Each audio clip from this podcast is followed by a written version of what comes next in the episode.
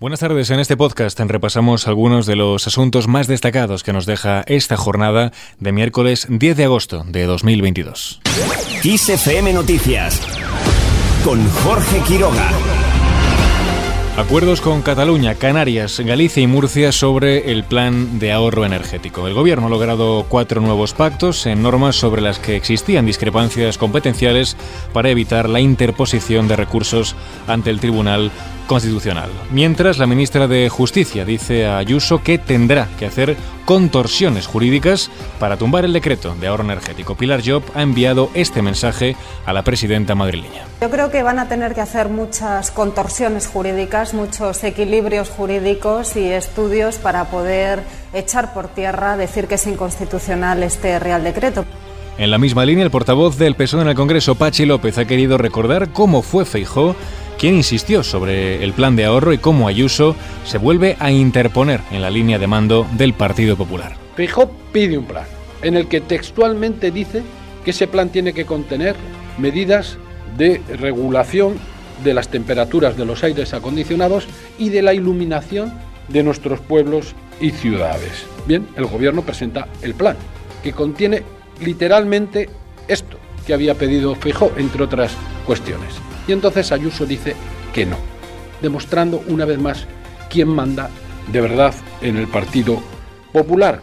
Por su parte, el PP avala el recurso de Ayuso contra el plan de ahorro. El vicesecretario de Coordinación Autonómica y Local de los Populares, Pedro Royán, ha salido en defensa del recurso que presentará la Comunidad de Madrid porque considera que este plan invade competencias autonómicas. Royán ha aludido también a las directrices de la Comisión Europea. Hay una en mi humilde opinión, una invasión de competencias. En materia de comercio, las competencias las tienen las comunidades autónomas.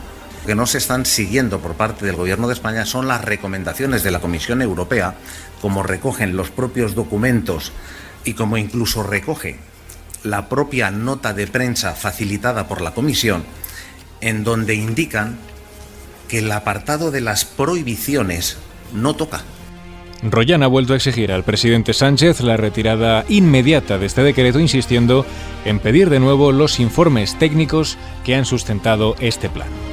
Mientras la COE pide al Gobierno más diálogo sobre este plan, el organismo ha reclamado más contacto con los sectores afectados por las medidas impulsadas de cara a evitar, dicen, confusión y desconcierto entre las empresas. En un momento de incertidumbre como el actual, añaden, reclaman seguridad jurídica, estabilidad regulatoria y calidad de la norma.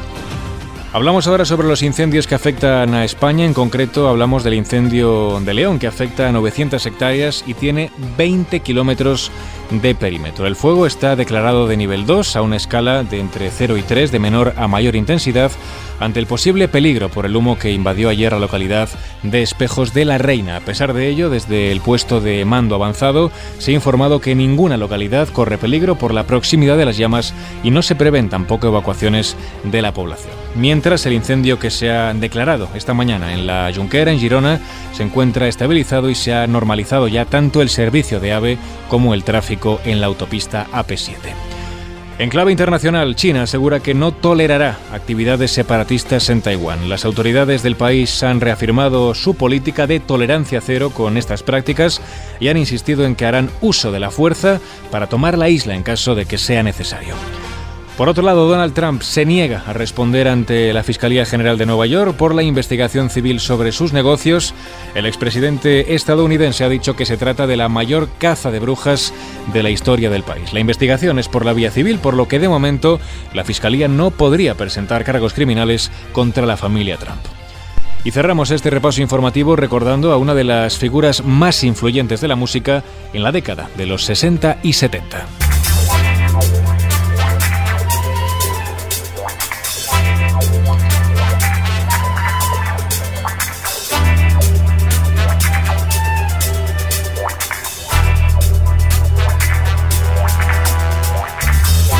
El 10 de agosto de 2008, hace ya 14 años, perdía la vida Isaac Hayes, compositor, cantante y productor estadounidense que fue uno de los creadores del sello sureño de la música soul. Llegó a tocar el saxo en varias sesiones para Otis Redding y después pasó ya al piano. No fue hasta 1967 cuando publicó su primer LP en solitario. Años después, en 1971, alcanzó su cenit comercial con Shaft, un disco que le valió el Oscar a Mejor Banda Sonora y cuyo single Theme of Shaft escuchamos de fondo que lo convirtió en número uno. Después de la soberbia Black Moses de 1971 y de Joy en 1973, Hayes compuso dos bandas sonoras más. En paralelo, bajo el nombre oficial de Nene Katei o Kansei I, también se desempeñó como miembro de la familia real de la nación africana de Ghana, mientras continuaba su carrera simultánea como actor y compositor, además de desempeñar labores humanitarias.